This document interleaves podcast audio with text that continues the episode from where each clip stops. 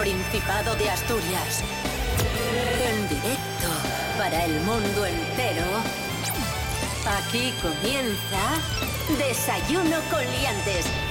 Su amigo y vecino, David Rionda. Buenísimos días, Asturias. Hoy es jueves 4 de enero de 2024. Son las diez y media de la mañana y saludamos a la periodista y escritora Leticia Sánchez Ruiz, que se encuentra en Matadero 1. Muy buenas, Leti. Hola chicos, ¿qué tal? Ese proyecto, esa librería y mucho más que va viento en popa, ahí en Oviedo. Aquí estamos, sí, sí, sí, sí. Muy contentos y agradecidos de la respuesta. Felicidades. Por cierto, feliz año, ¿eh? Feliz año, feliz año. Próspero 2024. Va a ser un año dorado. Acordadme lo que os digo, dorado, ya veréis. Mega. Rubén Morillo, buenos días. Buenos días, David Rionda. Buenos días, Leti Sánchez. Buenos días a todos y todas. Feliz año. Que alguien, que los entes todopoderosos os oigan, que sea un año dorado. Caramba. Desayuno con liantes, ay, lere, lere, lere. Desayuno con liantes, lere, lere. Desayuno con liantes, ay. Desayuno con liantes, ay. Desayuno con Liantes. Síguenos en las redes sociales. En Facebook Desayuno con Liantes y en Instagram arroba Desayuno con Liantes.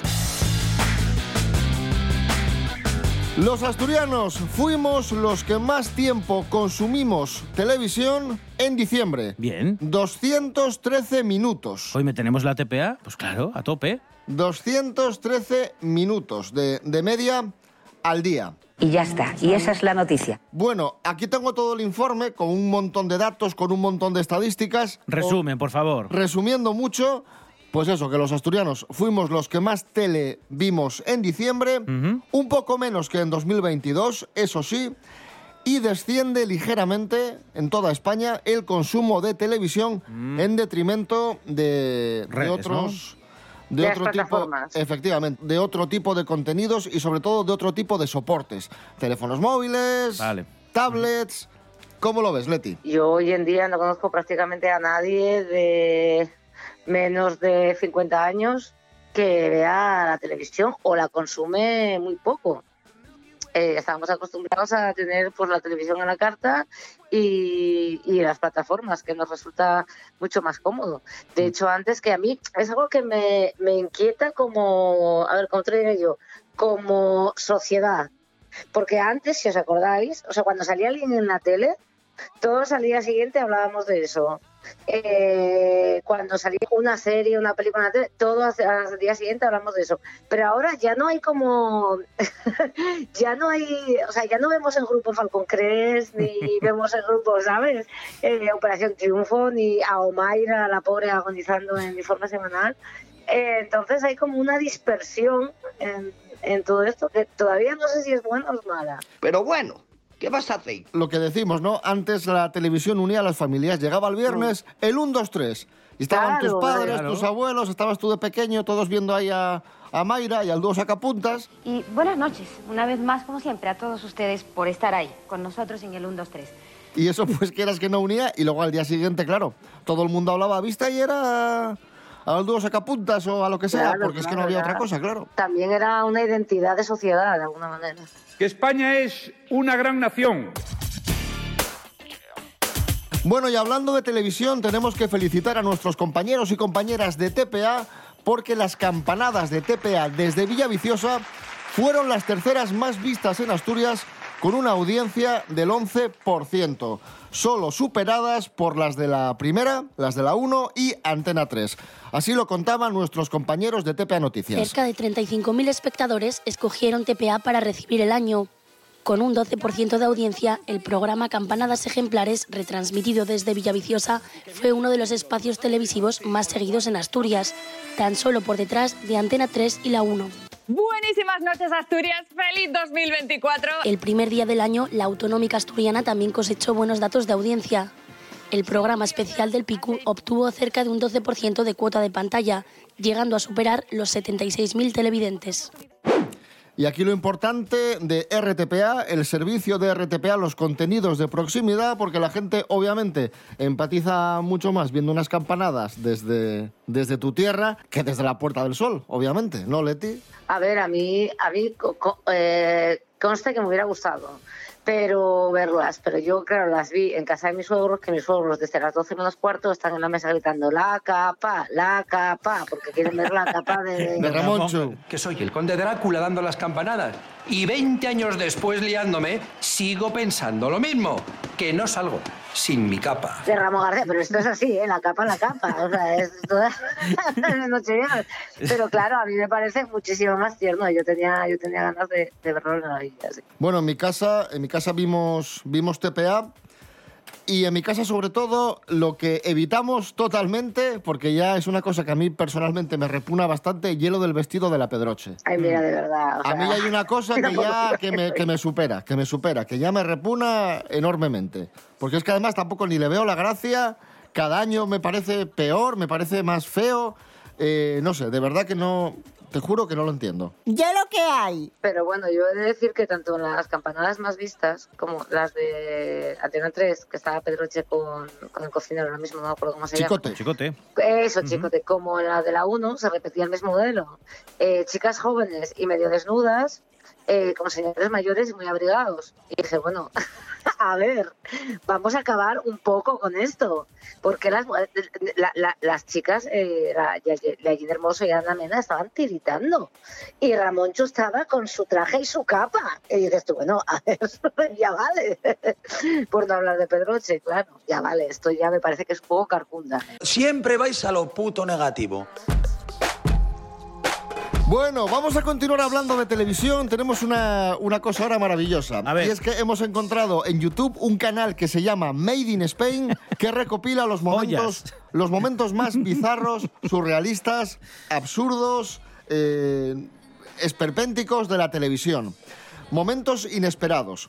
Eh, por ejemplo, estas cosas que pasan cuando eres reportero o reportera de una televisión, estás cubriendo un reportaje sobre piscinas municipales, entrevistas a un niño y te suelta lo siguiente. ¿Por qué te gusta tanto esta piscina de Fuente Cerrada? Cuéntaselo a mi compañera Alba y a todos los espectadores de Aragón Televisión. Pues la tranquilidad, la tranquilidad es lo que más se busca. Llegas a otras piscinas de aquí de Teruel y hay un montón de panchitos cubanos y todo eso. Y no, un montón de gente. Tranquila, y muchísimo más tranquilo este. El niño torrente existe. Eh, muy rápida la, la reportera, ¿eh? Y desde aquí un aplauso Dice, a, gente, a gente. todos los profesionales que, que tienen que enfrentarse a estas situaciones. Claro, es que es Les muy vienen complicado, ¿eh? con Las barbaridades directo, que a veces te cuentan. Sí, sí, claro, claro. Vamos ahora con una metedura de pata monumental de una reportera. Va por la calle, se encuentra con, una, con unas cuantas personas, dice, meca, una fiesta, vamos a ver qué pasa aquí, una fiesta y tal. Y, pasa, y sucede lo siguiente. Hola, hola, hola. Nos queríamos meter en esta fiesta que hemos visto aquí tanta gente, pero bueno. Oye, oye, eh, os queríamos preguntar, ¿vosotros veis las películas en versión original o dobladas, las series y eso, y las pelis? Depende, un poco. Disculpas un segundo, es que estamos en un funeral, no, tenemos jodas. muchas ganas. Hostia, lo siento. ¿Eh? Vale, vale. O sea, que, que el grupo de personas de la fiesta... Era un funeral. Era un funeral. Bueno, y llega la esto es- reportera para allá, ¡eh! ¿Qué pasa? Esto es horrible, pero es que a mí me pasó eso una vez también. ¿eh? cállate. ¿Ah, sí? O sea, no, a- no de ir a trabajar porque decíamos, pensábamos que era un bar, pues estábamos en, en tales, ah, pues vamos aquí que hay muchísima gente. Y era el tanatorio. Ay, madre. Sea, claro, y además era un chico joven que había muerto, entonces nosotros ¡eh! entramos por allá y bueno, fue bastante vergonzoso, pero chico, es que estaba en la zona de bares, ¿qué se le va a hacer? Y vamos con el último. Imagínate que eres eh, reportero de televisión, vas eh, recabando opiniones por la calle y de repente te encuentras con el auténtico guardián de las estrellas. Ojo. Mira, eh, os explico. Eh, la vida se creó a través de la luz y el agua. Eh, solo hay vida en este puto planeta. eh, no hay en ningún puto planeta más de, de todo el universo. Lo- la única vida que existe es en las estrellas. Son mis hermanas. Eh, todos los ovnis. He convocado nada más que a dos estrellas. Están todos los ovnis de esas dos estrellas detrás de la luna, esperando mi, or- mi orden para destruir la Tierra. Sí, sí. He descifrado todas las profecías porque la Biblia la, escri- la escribió mi estirpe, ¿me entendéis? Eh, mi padre y yo somos los dos únicos habitantes que quedan del Sol en la Tierra. El Sol está vacío. Yo soy la única persona que puede mirar al Sol y, y me tenéis hasta los cojones, ¿me entendéis? Estáis utilizando a mi estirpe como ganado, para mantener al sol vivo. Vale. Y ojo ahora, ¿eh? ¿Correcto? Pues ya, ya has dicho el mensaje, tío. El mensaje está Navidad. Lo vamos a cambiar por el de rey, tío. Perfecto, el rey es mi padre. Pues que había dudas. A ver, os diré, os diré que Carlos Jesús con menos se hizo un nombre, ¿eh? O Sí, sea sí. Ojo, y, y este discurso eh, para mí tiene eh, más intríngulis que el, de, que, el de, que el de muchas personas que escuchamos todos los días en la televisión. Por lo menos este me divierte más. Nos encontramos sin duda ante un personaje inquietante. Escuchamos a Stevie Wonder, I Just Call to Say I Love You. ¿Qué tal lo he dicho? Perfecto. Maravilloso. To say I love you. Esa, esa. Tin, tin, tin. to celebrate. No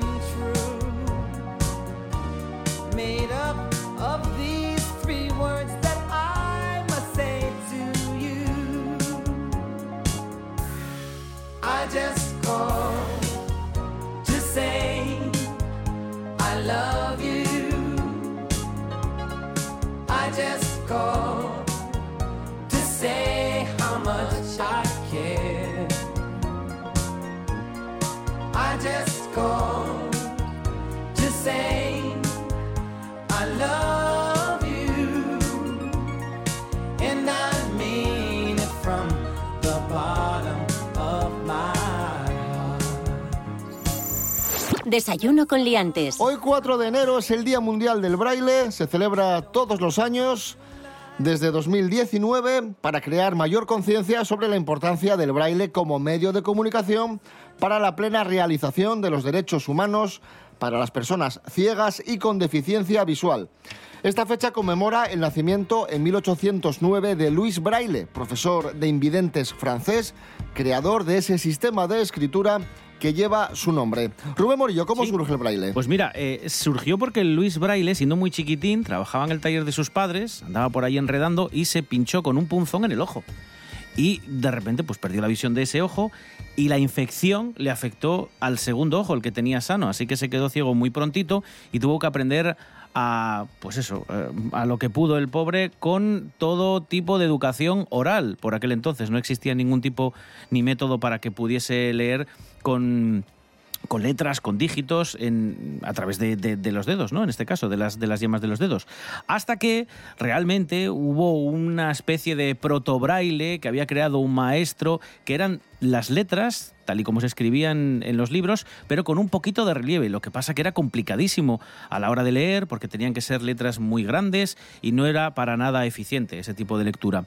Hubo un oficial del ejército que se llamaba Charles Barbier que creó una especie de braille con puntos y rayas para poder mandar mensajes de forma secreta, sin hablar y que se entendieran las maniobras que tenían que hacer para que el adversario no se enterase. ¿De acuerdo? Y esto fue lo que utilizó Braille para eh, la escritura que hoy conocemos como el, el braille. Lo que hizo él fue coger este método de Charles Barbier y perfeccionarlo añadiéndole mayúsculas, símbolos, acentos, grafías que no existían en este método tan precario de Charles Barbier. Y hasta hoy, básicamente. Luego lo único que hizo fue perfeccionarlo con una plantilla y un punzón para permitir que la gente pudiera escribir braille que es un lenguaje universal con esos seis puntitos, esos dígitos de seis puntos, que depende cómo estén confeccionados, pues como digo, eh, lo que hacen es signar eh, fonemas, incluso sílabas, símbolos, números y todo tipo de, bueno, pues de, de letras, ¿no? Eh, hay que decir que cambia un poquito dependiendo del país, por eso, por algunos fonemas, símbolos especiales que tienen en cada país, pero desde entonces sigue siendo el método utilizado por los invidentes porque es el más, el más efectivo y el más eficiente de todos. Estamos en Desayuno con Liantes en RPA, la radio autonómica de Asturias. Hoy es jueves 4 de enero de 2024. ¡Qué guapísimo! When you're alone and life is making you lonely, you can always go. La vivienda de alquiler subió en Asturias casi un 8% en 2023. Están los alquileres por las nubes. Nos lo cuenta Lorena Rendueles. Buenos días, Lorena. Buenos días, liantes. Gijón es el municipio más exclusivo, ligeramente por delante, de Oviedo y Avilés, con un precio de 9 euros el metro cuadrado. A nivel nacional, el precio medio del alquiler ha subido un 10%, siendo hasta un 12% en Barcelona y algo más del 13% en Madrid. Un total de 50 capitales tienen precios más elevados que hace un año, siendo Segovia la que más ha crecido en los últimos 12 meses, con un incremento del 24%. En esta línea también se encuentran Valencia, Palma, Alicante, Málaga y Córdoba. La única bajada registrada ha sido en Huelva, con una reducción del 0,5%. Hasta la próxima, liantes. Gracias, Lorena Rendueles. Vamos con otro récord, el récord del, del Bellas Artes de Asturias, que el año pasado batió su récord de visitantes con casi 130.000, un 22% más que en 2022. Cierto, muy cierto. Con esta cifra, el Bellas Artes supera su anterior marca, obtenida en 2019 con el paso de casi 112.000 personas por sus salas. Ostras, Además de su valiosa colección permanente, el museo acogió en 2023 exposiciones temporales de obras de Luis Fernández, Sorolla o Antonio Suárez, entre otros artistas. Y este año van a comenzar las obras de la segunda fase de ampliación de su sede. Y Leti Sánchez me pasa muchísimo. Conozco a gente que visita el Bellas Artes por primera vez y alucina y dice, no sabía Sí. yo que teníamos esto en Asturias. Sí, sí, sí. Aquí hay, hay nivel. A mí me pasó, mira, el fin de semana pasado que venían unos amigos míos de Logroño eh, y para hacer tiempo y dije, bueno, es que, que hemos quedado, entramos así un poco a lo tonto y hemos quedado, vamos, súper fascinados. Solo nos falta Velázquez, me dicen. Digo, yo, sí, sí, la verdad es que eh, yo eh, voy eh, todos los años un par de veces, siempre. La verdad es que es un museo que parece que no le hacemos mucho caso, pero eh, vamos, es, es una maravilla. Tiene una colección muy, muy, muy, muy, muy importante de cuadros. ¡Qué guapísimo! Hoy cumple 64 años Michael Stipe, el cantante de REM. 64 añazos. Felicidades para, para Michael, Miguelín. Vamos a escuchar a REM, Losing My Religion. Bigger. It's bigger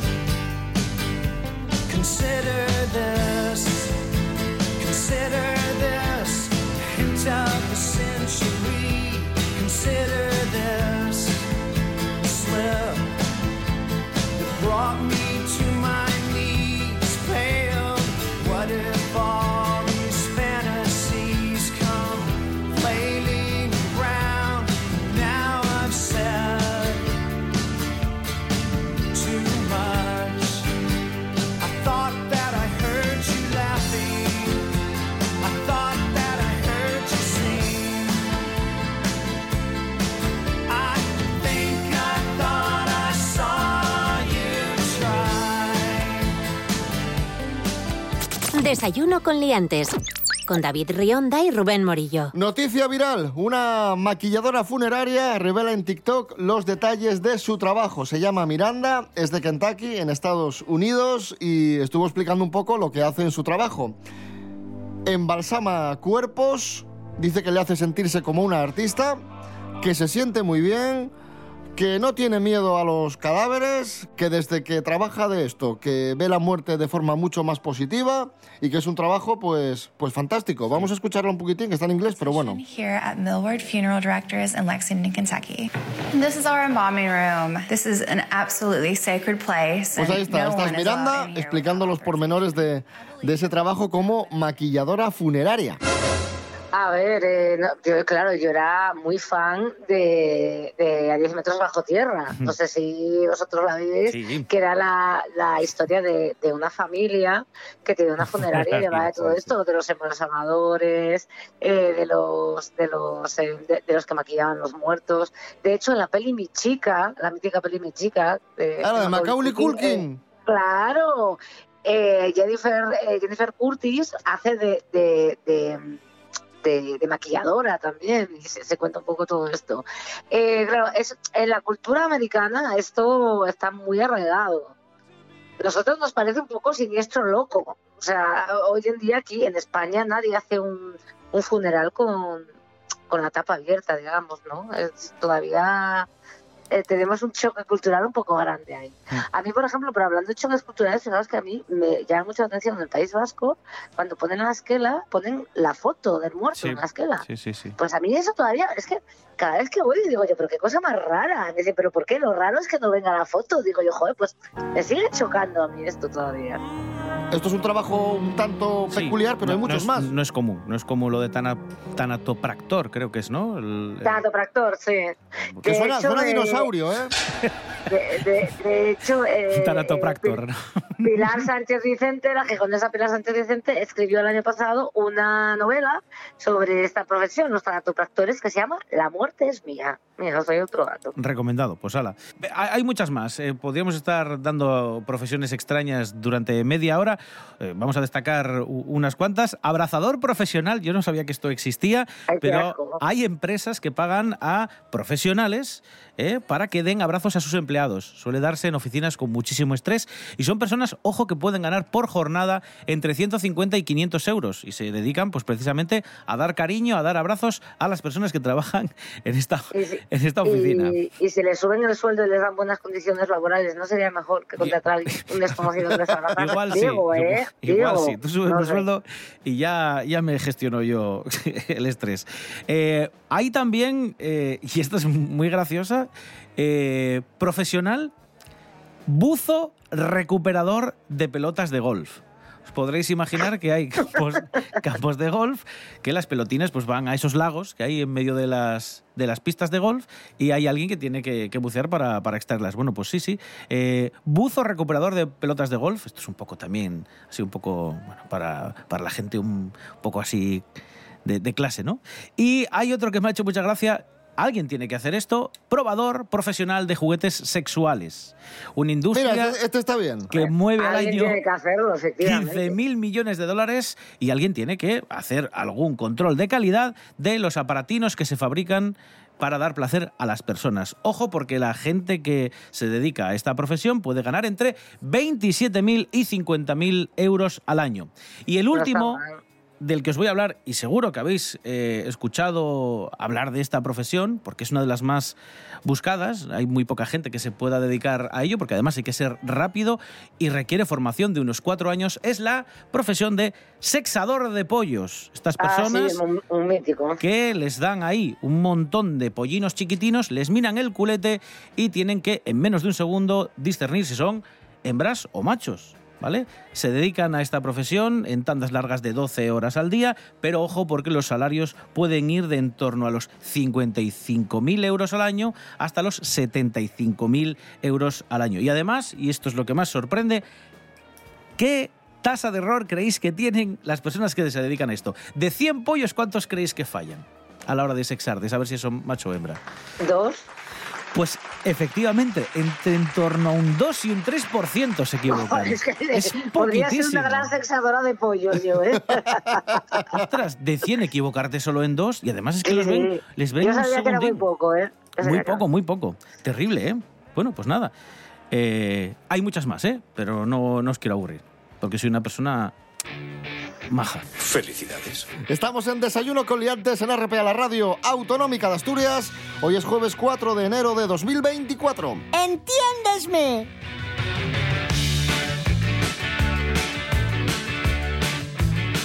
Acabamos de arrancar 2024 y con el año nuevo llegan los buenos propósitos de año y las primeras frustraciones, porque nos marcamos un montón de objetivos que luego no cumplimos. El Mirror ha publicado un reportaje citando a una psicóloga llamada Terry Bly en la que nos habla un poco del problema que surge con los propósitos de año nuevo. Dice esta psicóloga que, que el principal problema es que nos marcamos demasiados objetivos de golpe y el ser humano no está preparado para esto. Y ahí llega la frustración, ¿no? Nos marcamos una lista como de seis cosas y evidentemente no podemos hacerlas todas a la vez. Solución, marcarnos objetivos pequeños y uno a uno. Eso, es ciertísimo. A ver, eh, no, no hay ningún tipo de sentido común en los propósitos de Año Nuevo. de, de eso viven los gimnasios, entre otras cosas. Pero el otro día, fíjate, es que me hizo mucha gracia hablando de esto, porque aquí al lado de la, de la librería hay un estanco. Y les dije que este año en, en- en- o sea, en Navidad suele subir el, el consumo. Y me dijeron, no, no, lo que hace es bajar mucho en enero. Y yo así, por los excesos. Y me dicen, no, no, por las propuestas de Año Nuevo de dejar de fumar. Dice, pero luego en marzo ya vuelve a subir y se estabiliza. ¿Sabes? Y me hizo bastante gracia. Digo yo, vaya, vaya, pues las, promes- las promesas de Año Nuevo, al fin y al cabo. Porque encima lo que hacen los cabritos es poner promociones de seis meses para que te salga más barata la mensualidad. Tienes que pagar seis meses por adelantado, sabiendo perfectamente, como saben en el, en el gimnasio, que en febrero.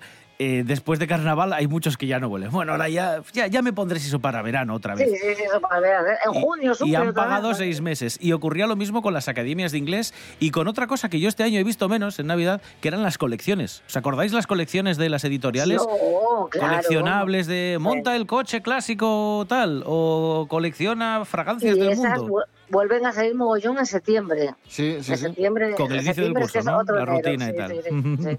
España no es un jardín de infancia, aunque en ocasiones es verdad que lo parece.